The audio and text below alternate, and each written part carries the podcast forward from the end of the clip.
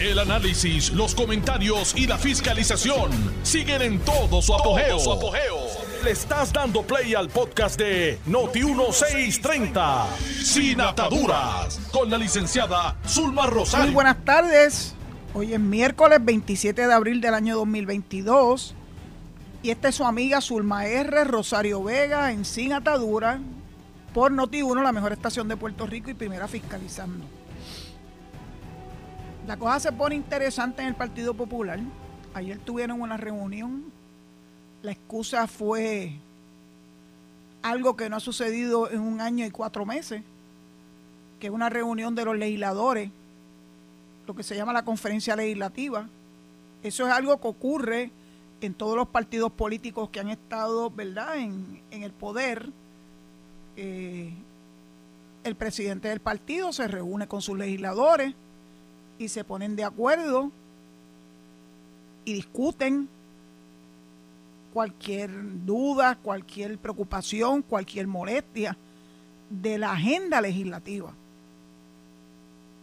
Ustedes saben que cuando José Luis Dalmau hace par de semanas, en su gran apoyo al proyecto antiaborto, a partir de las 22 semanas, se tiró la maroma de llamar asesinas a las mujeres que se sometían a un aborto.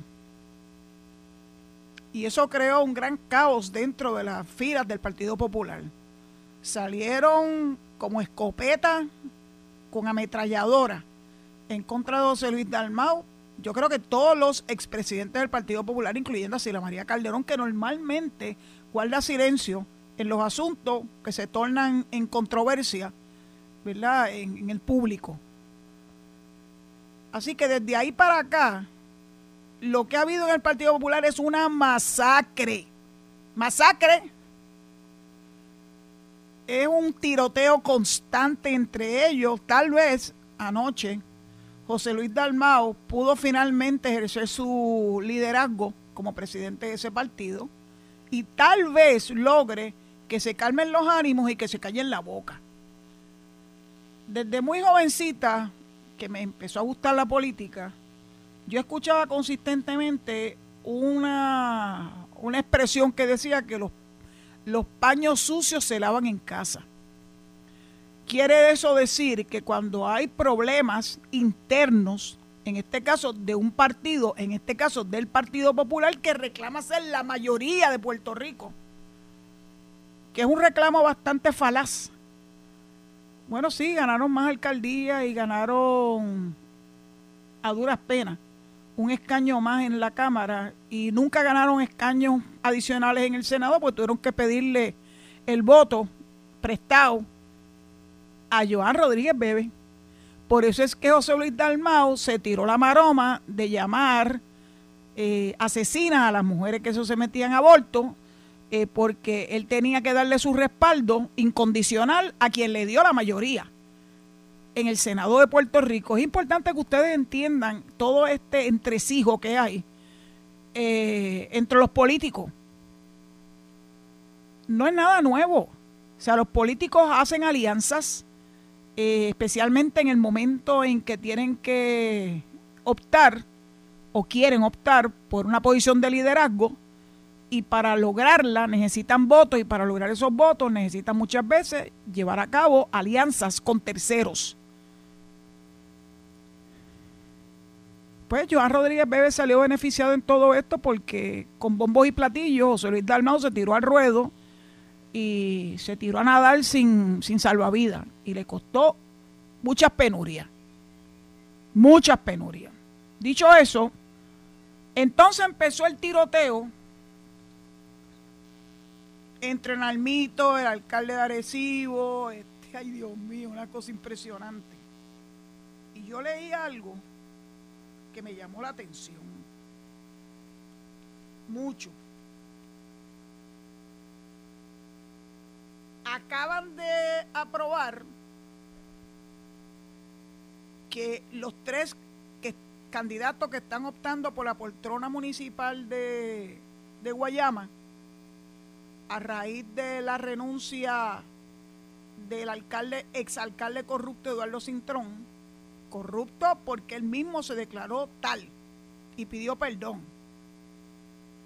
Que le aprobaron la candidatura aquí a Rosario, que fue la, la famosa declaración jurada de que el terreno, que, que Nalmito tiene un terreno en Bahía Jobo, porque se lo dijo su entonces compañero y ella reclama que ahijado de Nalmito y presentó hasta una foto del ahijado de Nalmito eh, al que le llevó almuerzo mientras estaba haciendo una labor con su equipo pesado en el terreno que alegadamente le pertenece a Nalmito. Pero esto no se acabó ahí. Aprobaron aquí a Rosario a pesar de que hizo su transferencia electoral el 11 de abril, demostrando que ella no era una residente bona fide del municipio de Guayama. Ella insiste que sí, pero todas las evidencias demuestran que no fue hasta el 11 de abril que hizo la transferencia. ¿Qué quiere decir eso? Que esa mujer lo que dice no se puede tomar en consideración porque parece ser una persona que le gusta eh, mentir. Pero aún así el Partido Popular le permitió correr. Así que el Partido Popular tiene grandes problemas, cuando incluso, tal vez para evitarse mayores problemas o mayores inconvenientes, o para callarle la boca aquí a Rosario, que fue la primera que habló con alegadas pruebas y con declaraciones juradas, sujetas a perjurio, que es un delito, en contra de que parece ser un dios en el Partido Popular que todo el mundo adora y todo el mundo ama porque ha sido los grandes paris allá en Bahía Jobo, siguen apareciendo fotos. Bueno, hasta Débora Martorell lo ha puesto en sus expresiones como meteoróloga en Tele 11. Cuando yo vi esa foto yo me quedé bastante anonadada porque son fotos de un gran festival que Narmito acostumbraba a celebrar en esa área de Bahía Jobo con la anuencia del Departamento de Recursos Naturales, yes people, con la anuencia del Departamento de Recursos Naturales apareció, apareció una aprobación firmada por el subsecretario de Recursos Naturales para la actividad del 2015. Recuerden que en el 2013 hasta el 2016 el Partido Popular estuvo en el poder. Cámara, Senado y Gobernación. La secretaria en ese momento era Carmen Guerrero, que todavía es la hora que estoy esperando que se reclame que ella comparezca ante la Comisión de Recursos Naturales que preside el representante Santiago para que explique muchas cosas sobre lo que pasó y sigue pasando en Vallajobo y pero muy especialmente que explique cómo es que el propio Departamento de Recursos Naturales le daba permiso a Narmito y al Partido Popular, porque era una actividad de, de, colección de fondos del Partido Popular. Así que llamarle a lo que está ocurriendo desde hace unos cuantos años en Vallajobo decirle a Villapava no es una exageración. Yo pensaba que eran cuestiones políticas. No, no, no. Ellos eran dueños y señores allí. Allí aparece en la foto la alcaldesa que decía que no sabía lo que pasaba allí. Sí, Karin Bonilla. Ahí aparece hasta Manuel Natal, porque era en la época donde Manuel Natal estaba de pitcher y catcher con el Partido Popular, porque era representante de la Cámara por el Partido Popular. Después fue que vinieron las, desavenencias entre ellos. Allí estaba Nalmito. Allí estaba hasta Aponte Dalmau. El liderazgo del Partido Popular, de hecho, la actividad tenía el auspicio, el auspicio en un terreno protegido de la compañía de turismo. Del presidente de la Cámara, Jaime Pereyó, habían dineros públicos endosando una actividad a todas luces ilegal.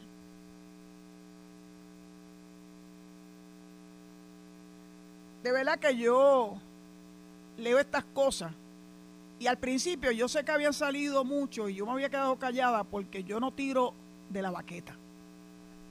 a mí me gusta tener la evidencia de lo que se le está imputando. Pero yo creo que esos videos, incluso hay videos de la actividad, de cómo quedó esa, cómo quedaron los mangles de esa área, de ese callo dentro de la bahía de Jobo, inundados de basura. Y cuando le preguntaron a Narmito por qué no se siguió celebrando la actividad después de esa del 2015, que fue un bótate con tarima flotante entre los mangles. A ciencia y paciencia del Departamento de Recursos Naturales de Carmen Guerrero. Y con la anuencia de su subsecretario. Y todavía es la hora que esa señora no ha dicho ni esta boca es mía. Es como si tuviera un manto protector sagrado que le impide a la legislatura de Puerto Rico que se, bueno, se rasgaron las vestiduras, sacaron pecho mientras estaban bajo la premisa y creían que el pueblo les iba a creer el cuento de que el culpable de todo lo que estaba ocurriendo ahí en Vallejobo era Rafael Machalgo. No sé cuántas veces le tengo yo que decir que Rafael Machalgo no es precisamente santo de mi devoción. Pero achacarle a Machargo lo que ocurría y ocurre y ocurrió en Bahía Jobo era un acto extraordinariamente vil de parte de Karin Bonilla y todos sus secuaces. Qué bueno que existen las redes sociales, porque toda esta evidencia donde apareció fue en las redes sociales. Y a través de las redes sociales, Débora Martorell pudo ampliar, ¿verdad? la evidencia, porque siguió indagando. Ya después que uno tiene un lead, es maravilloso poder investigar. Pero el lead lo dieron las redes sociales. Gente que estuvo allí, que tomó fotos. Le han preguntado al mito, más allá de la entrevista que le hizo Gary Rodríguez, sobre su participación en esos grandes eventos populares en el santuario protegido de Jobo. ¿Qué es lo que él dice? Ah, no, yo tenía el permiso de recursos naturales. Ah, y una cosa que me pareció genial fue que él dijera, cuando Gary le pregunta, ¿por qué no se siguieron celebrando los eventos? Ah, bueno, es que ya no teníamos, esto fue Freudian slip. Como ya no estábamos en el poder, pues no, no me siguieron dando el permiso. Cuando yo oí eso, dije, no, definitivamente este señor tiene un gran problema entre su boca y su cerebro. Porque yo creo, lo dijo de verdad, lo dijo de corazón. Lo que pasa es que en el 2016 los populares estaban en el poder todavía en el mito perdieron las elecciones en noviembre, pero hasta diciembre 31 de 2016 ustedes estaban en el poder. Y evidentemente eran dueños y señores de Villapava. Y podían celebrar allí lo que les daba la gana. Y podían asfaltar, y podían dañar los mangles, y podían poner eh, tarimas flotantes. Podían hacer grandes, grandes celebraciones allí en Bahía Jobo. ¿Dónde está la prensa? Para hacerle preguntas, Noti uno hizo lo que tenía que hacer. Publicó una noticia sobre este particular. Pero los demás medios, ¿dónde están? ¿Dónde están las fotos? ¿Dónde están señalando la presencia de todos estos cocorocos populares? ¿Dónde está la prensa cuestionando a, a Natal su comparecencia en un área protegida?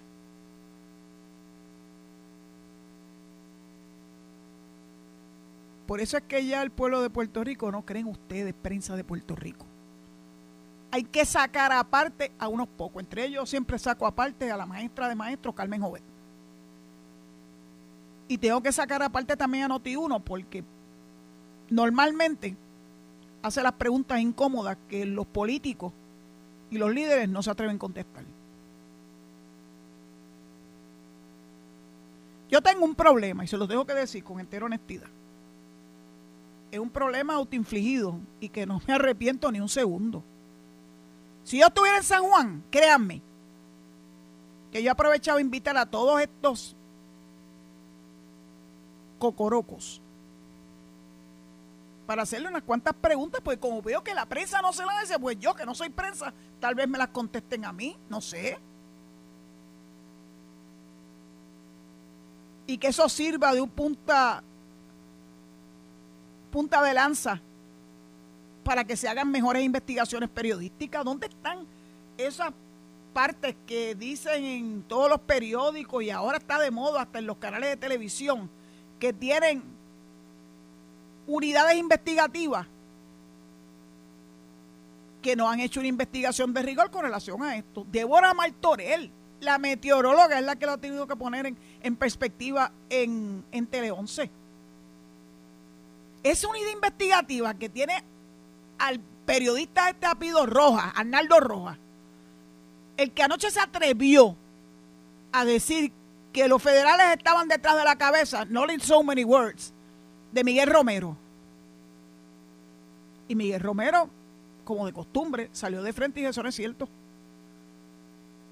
Yo ni tengo contratos, ni el municipio tiene contrato con la empresa asfaltera de la que todo el mundo habla. Así que le salió el tiro por la culata porque era pura, pura especulación.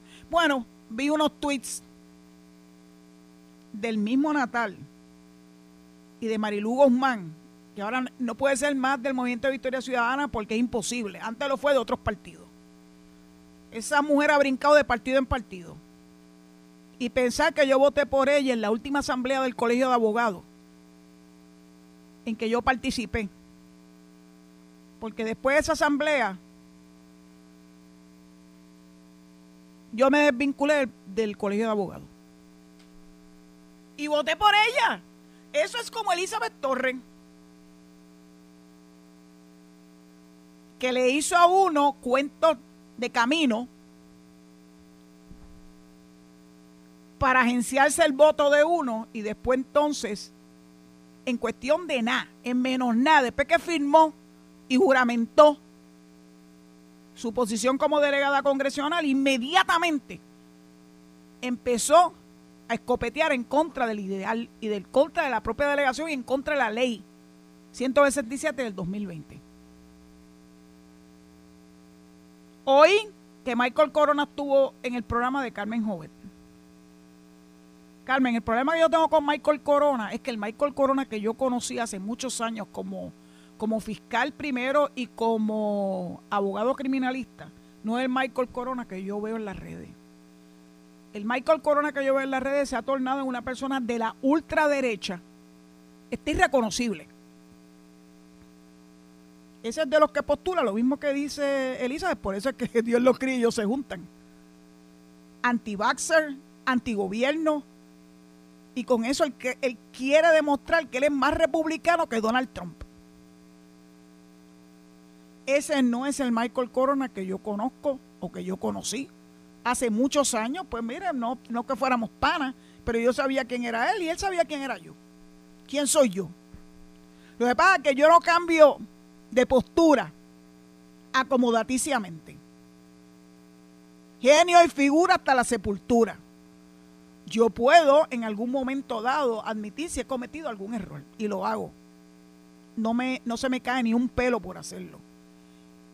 Pero cambiar de postura de convertirme en lo que nunca he sido. Por conveniencia, jamás. Y es muy triste que eso es lo que yo estaba observando en las redes sociales hace tiempo de Michael Corona. Pues claro que Elizabeth tenía que buscarse a un individuo como ese. Porque cogían de la misma pata. Los otros días se puso a decir y después lo quitó del tweet. Lo que pasa es que la gente hace en screenshot. De que si el caso seguía, él iba a traer a todos los delegados congresionales y le iba a hacer preguntas sobre sus informes y sobre sus gastos. Mira, Michael, go ahead and do it. Es más, me gustaría que trajera a Ricardo Rosselló y lo sentaran en la silla de los testigos. Que traiga a Zoraida Buxó para que vea de lo que se trata esto que traiga a Roberto Alefrán Fortuño y a Mayita Meléndez y a, Melissa, a Melinda Romero, a todos tráelo a sentarse en la silla de los testigos, porque todos han hecho, pero mil veces más de lo que ha hecho la sinvergüenza de Elizabeth Torres, que tú tanto defiendes. Michael, hace mucho tiempo que tú dejaste de ser estadista. Tú eres un retrógrada. Y de, de verdad que le pido mis excusas a los trompistas, pero peor que Trump.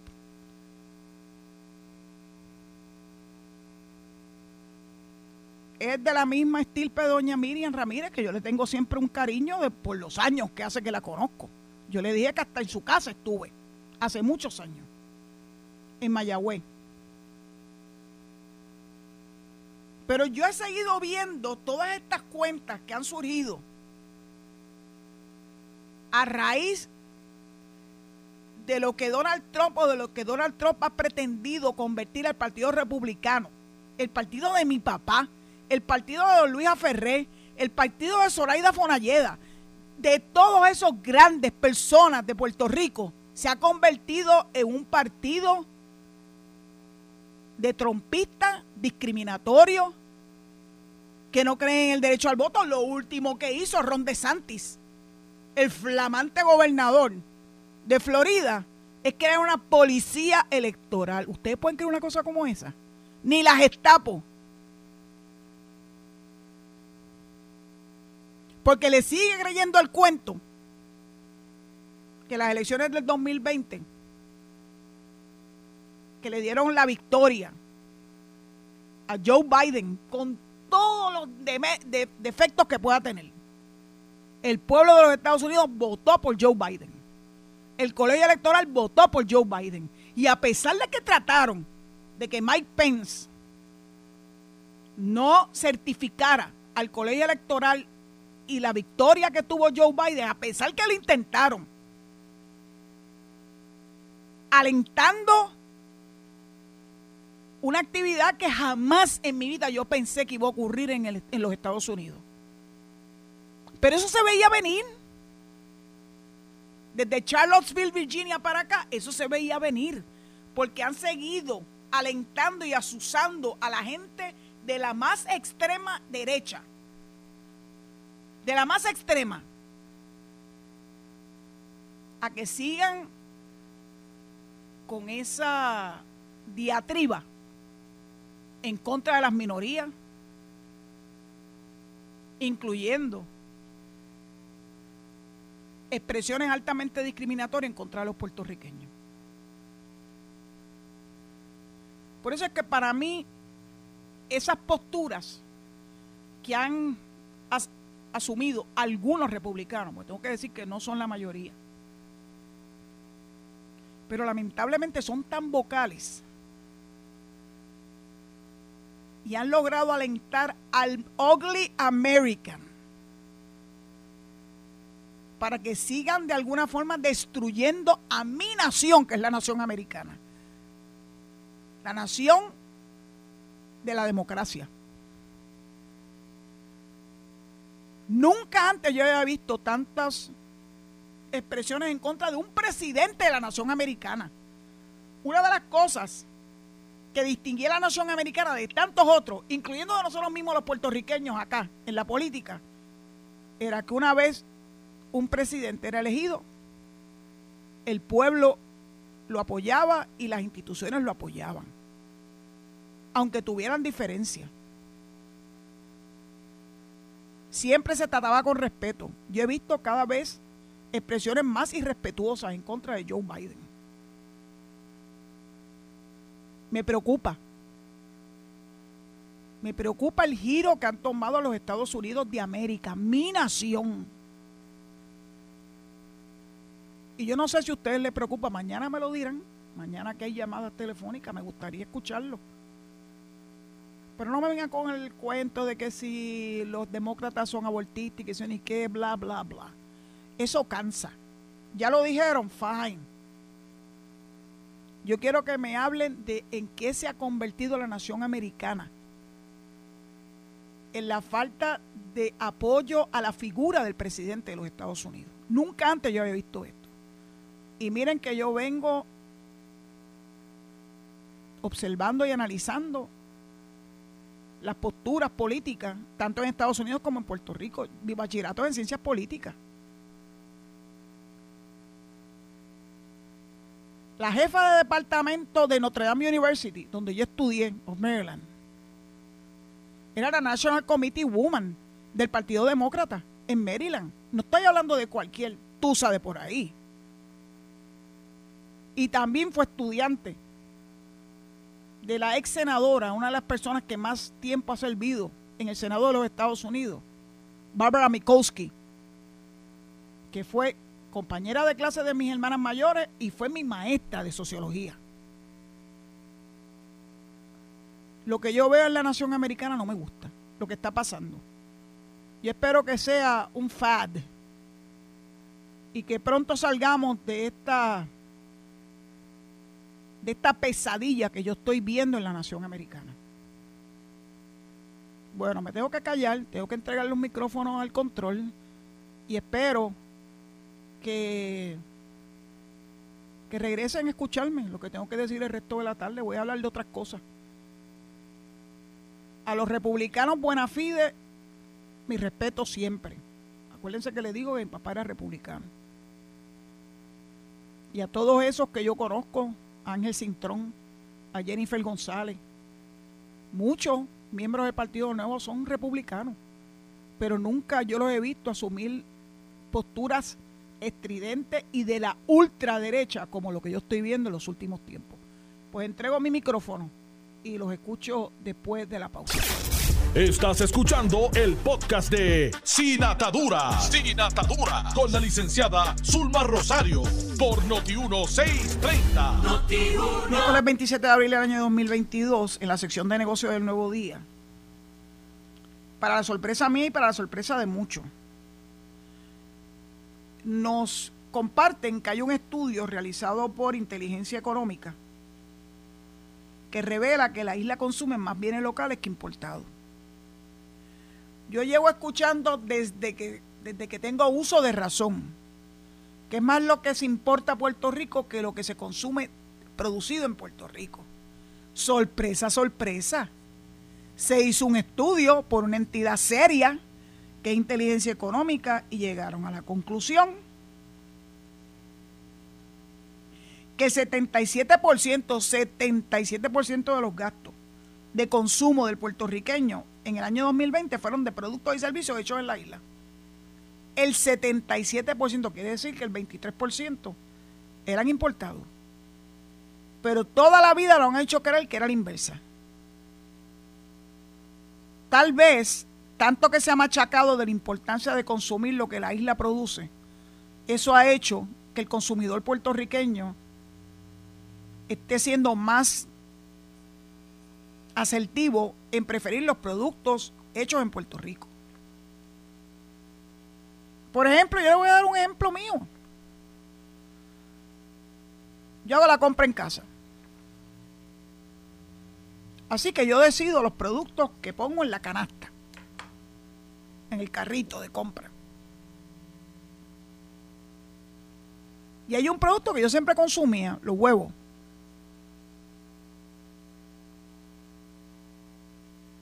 Hace ya más de dos años yo le compro los huevos, a los huevos de lencha. Y si ustedes llevan escuchándome desde que yo comencé este programa, el 12 de enero del 2021, en más de una ocasión yo les he dicho que los huevos de lencha es el producto de un joven egresado del Colegio de Mayagüez, que a mí me llamó la atención porque en sus actos de graduación desfiló con su gallina de nombre Lencha. De hecho, Lencha está todavía vivita y coleando.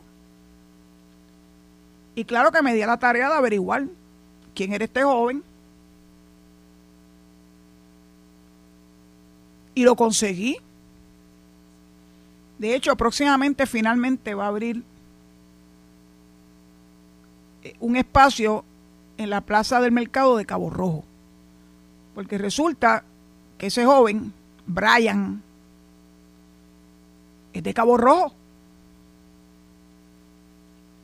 Y cada cierto tiempo yo le compro suficientes productos Ahora está vendiendo no solamente huevos, está vendiendo también eh, en algunas ocasiones flanes. Y es una familia muy unida que se ayudan y se apoyan unos a los otros. De Cabo Rojo, Puerto Rico, para el resto del mundo. Y de alguna forma pienso que alenté a los restaurantes de acá de Cabo Rojo que le pidieran a Brian ser su suplidor de huevos. Y creo, creo que ha sido un éxito. Así que yo hace ya por lo menos dos años, tal vez un poquito más, que cuando voy por el supermercado, ni siquiera miro la nevera donde están ¿verdad? Los, huevos. Algunos son US, otros son del país, otros son orgánicos, otros son de gallinas libres. O sea, hay de todo un poco. Ahora hay más variedad. Pero yo no cambio los huevos de lencha por nada del mundo. Y así sucesivamente cuando voy por las distintas góndolas, hago mi mejor esfuerzo por consumir las carnes del país y por consumir los productos que se elaboran en Puerto Rico. La miel, por ejemplo, es algo que yo puedo comprar en el supermercado porque tiene mi miel favorita, la del cafetal de Yauco. Estoy haciendo un recorrido mental por las góndolas del supermercado y créame que me aseguro que lo que compro sea hecho en Puerto Rico. Más fresco imposible. Las galletas de por soda son hechas en Puerto Rico. El pan hecho en Puerto Rico. Con la leche tengo problemas porque yo a mí lo que me gusta es la leche sin lactosa. Porque no no, no, no tolero la lactosa. Eso desde que nací no la toleré. Así que eso es un ejercicio que todos tenemos que hacer y evidentemente está teniendo éxito. Por eso cuando yo vi el titular, y claro que me enfrasqué a leer la noticia, porque ustedes nunca, nunca se queden en el titular, lean el contenido de la noticia porque a veces se sorprenderán que el titular y la noticia el contenido no tiene nada que ver, al contrario, muchas veces es todo lo contrario. Pero miren lo que dice Gustavo Vélez, que es el dueño de inteligencia económica. Dice, el economista fundador de inteligencia económica sostuvo que la producción local de bienes y servicios en cualquier economía es la base fundamental del desarrollo económico. Puerto Rico, habiendo pasado diferentes eventos económicos, fiscales y naturales del 2006, 2006 es cuando Puerto Rico entró en su crisis mayor. ¿Quién estaba en el poder?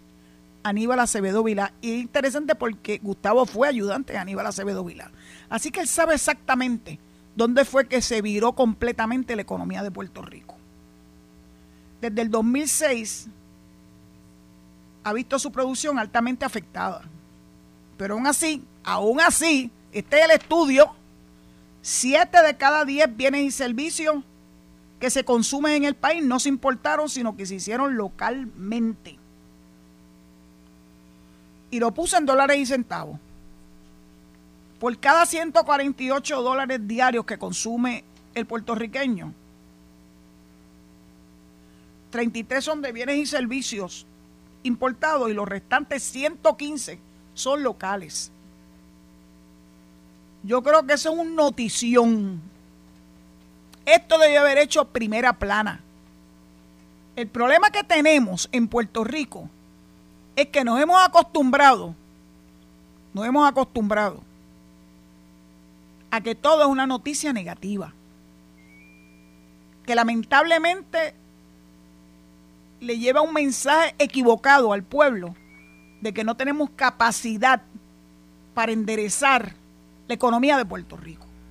De hecho, hoy escuché a Manuel Cide decir que el 15 de mayo es un momento importante porque se va a hacer realidad, se va a expresar públicamente el plan de desarrollo económico de Puerto Rico. Aquí todo el mundo habla del plan de desarrollo económico, pero ninguno lo produce.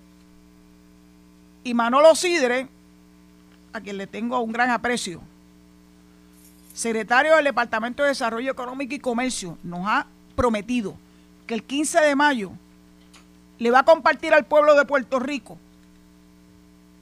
el plan de desarrollo económico. Así que eso es una noticia buena, extraordinaria. Puerto Rico se mueve hacia adelante. Lo que pasa es que hay economistas y economistas. Porque yo leí algo que escribió Caraballo Cueto. Tan negativo y tan negativo. Particularmente con relación a las estadísticas en Puerto Rico. Miren, hay un instituto de estadísticas en Puerto Rico. que le ha dado un gran servicio a, nuestra patria. Pero él lo echa por la borda. Él dice que no vale tres chavos. Lean, lean el artículo. Sea, ese es el tipo de economista que quisiera ver a Puerto Rico sumido en la desesperanza. Ese es el que no cree que las estadísticas que produce el gobierno federal, pues el gobierno federal es bueno para arrestar gente, pero para producir estadísticas no es bueno. Cuando dijeron los otros días que la economía de Puerto Rico estaba en alzada, que los empleos habían subido sustancialmente y que por ende el desempleo había bajado a niveles nunca antes vistos en la época moderna de Puerto Rico, todo el mundo lo pone en duda. Sí, porque esa es, esa es la función que ellos tienen, especialmente si son economistas antiestadistas. Porque la intención es siempre llevar el mensaje de que un gobierno estadista como el que tenemos al mando Pedro Pierluisi no es capaz de levantar la economía de Puerto Rico. Y le ponen obstáculos y ponen en, en entredicho las cifras que se obtienen y que se dan a la luz pública, porque para ellos es imposible creer que un gobierno estadista puede hacer eso. Igual que ponen en entredicho el resultado abrumador a favor de la estadidad en noviembre del 2020. En más de una ocasión se lo he dicho y lo voy a repetir hasta el cansancio. En la misma elección donde salió Tatito Hernández y José Luis Dalmao elegidos, y eso que ellos sufanan tanto de todos esos alcaldes populares salieron elegidos. Y las asambleas municipales populares salieron elegidas. Esas elecciones fueron buenas para ellos, pero para reconocer, y no solamente reconocer, apoyar el sentir del pueblo de Puerto Rico a favor de la estadidad, no, es para eso no. Ay, que si hubo baja participación, bla, bla, bla. Y fue la misma participación, porque fue la misma elección general. Lo bueno fue que fue una elección general, porque cuando fueron referéndums, separados de las elecciones generales, siempre ponían en entredicho la baja participación y que por ende no se podía darle crédito al sentirle del pueblo de Puerto Rico. Pues mira, tres veces, tres veces en diez años se demostró que la estadidad es la única fórmula de estatus que ha ido en aumento.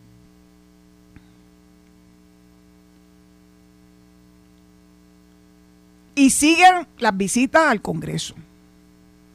Ahora son de los veteranos mañana hay una actividad importante en el Congreso de los Estados Unidos con veteranos puertorriqueños, haciéndole las exigencias de rigor a los congresistas.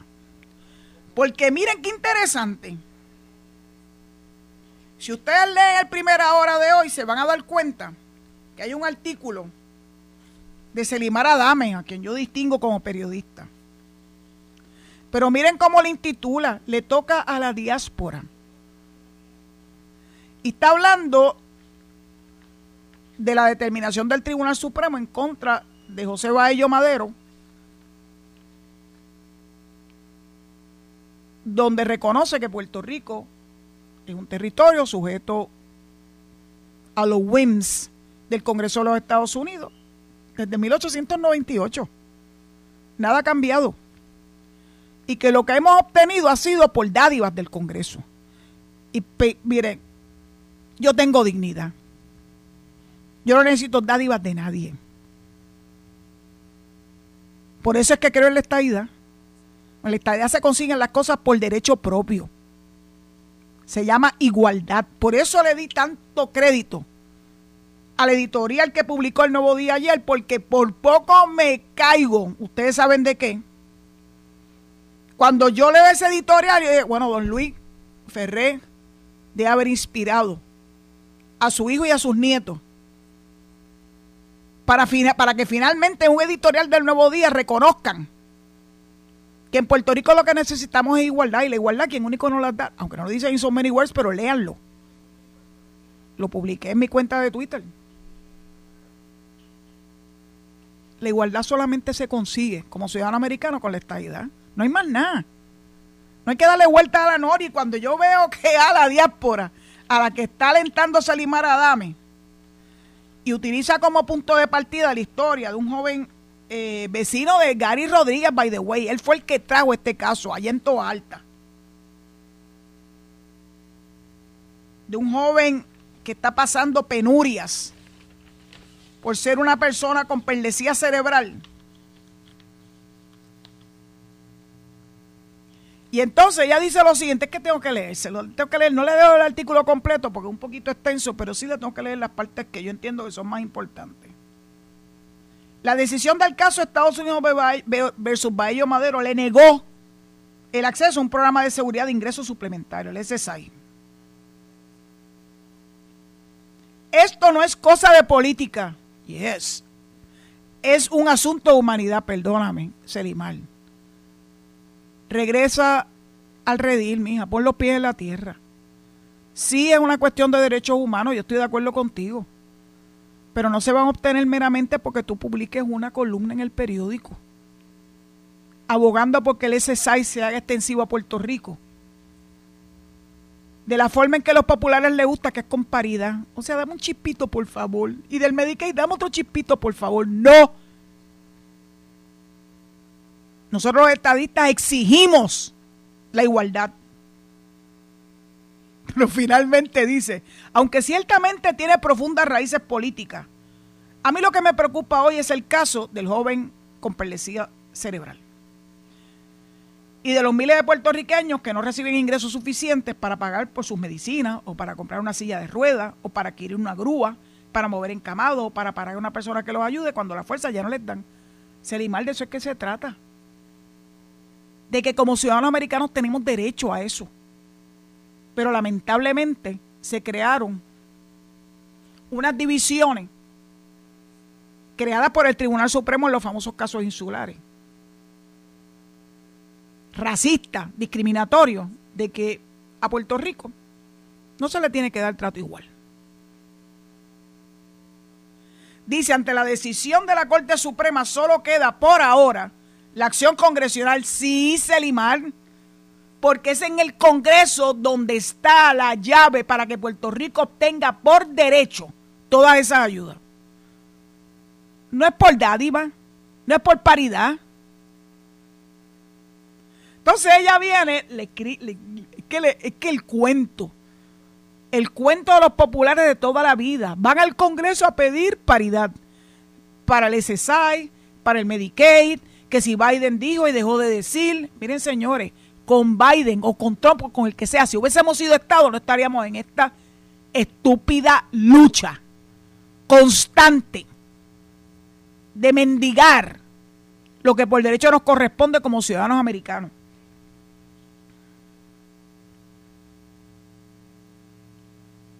Y entonces, ay Dios mío, es que cuando dijo esto yo dije, no lo puedo creer. El gobierno de Puerto Rico ha prometido cabildear. No, el, el gobierno de Puerto Rico no promete cabildear. Nosotros no cabildeamos. Nosotros exigimos.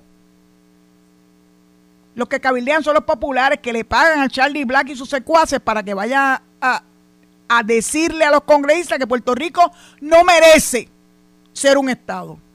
Porque no lo somos una raza inferior. Porque eso es lo que venden los Charlie Blacks de la vida alentado por el Partido Popular. Eso es una vergüenza. Entonces ahora Salimar tiene prisa. porque hay una pequeñísima ventana de tiempo antes de que recese el Congreso y los legisladores federales se vayan a hacer campaña. ¿Saben una cosa, Seliman? La delegación congresional extendida está aceitada para en cada uno de los distritos tener personas haciéndole exigencia a los candidatos, sean los que están actualmente en el Congreso o los que aspiran a estar en el Congreso.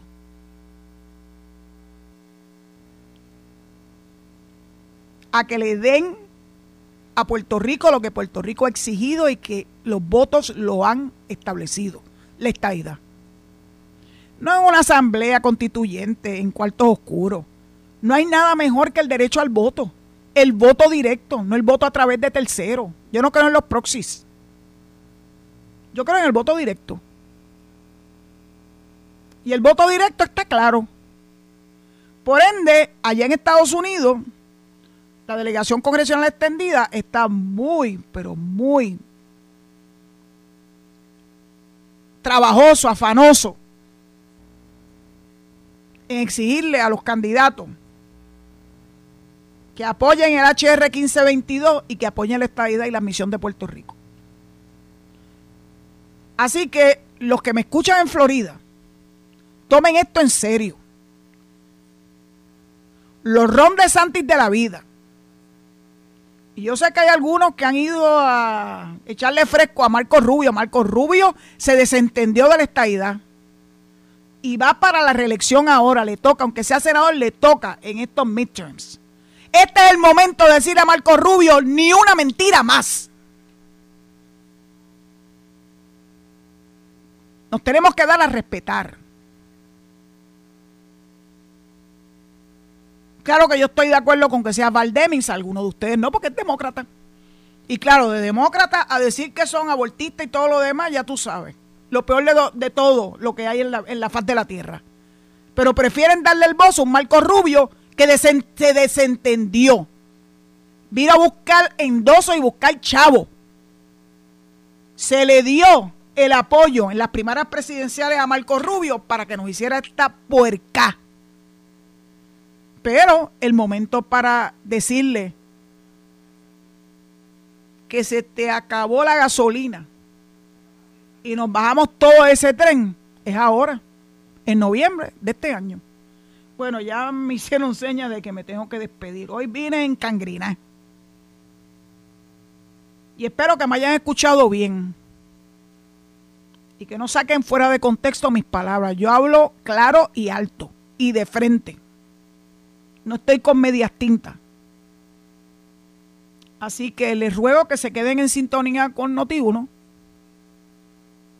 que insisto que es la mejor estación de Puerto Rico, y primera fiscalizando, y que escuchen a mi querido amigo y compañero Quique Cruz, que no siempre estamos de acuerdo, pero tiene, tiene que aportar a la discusión pública, y posteriormente a Luis Enrique Falú en el pique del gobernador de la radio.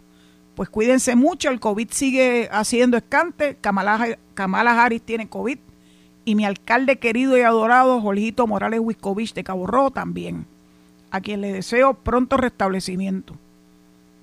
Será hasta mañana si Dios así lo permite. Muchas gracias por su sintonía. Esto fue el podcast de Noti 1630, sin ataduras, con la licenciada Zulma Rosario. Dale play a tu podcast favorito a través de Apple Podcasts, Spotify, Google Podcasts, Stitcher y notiuno.com.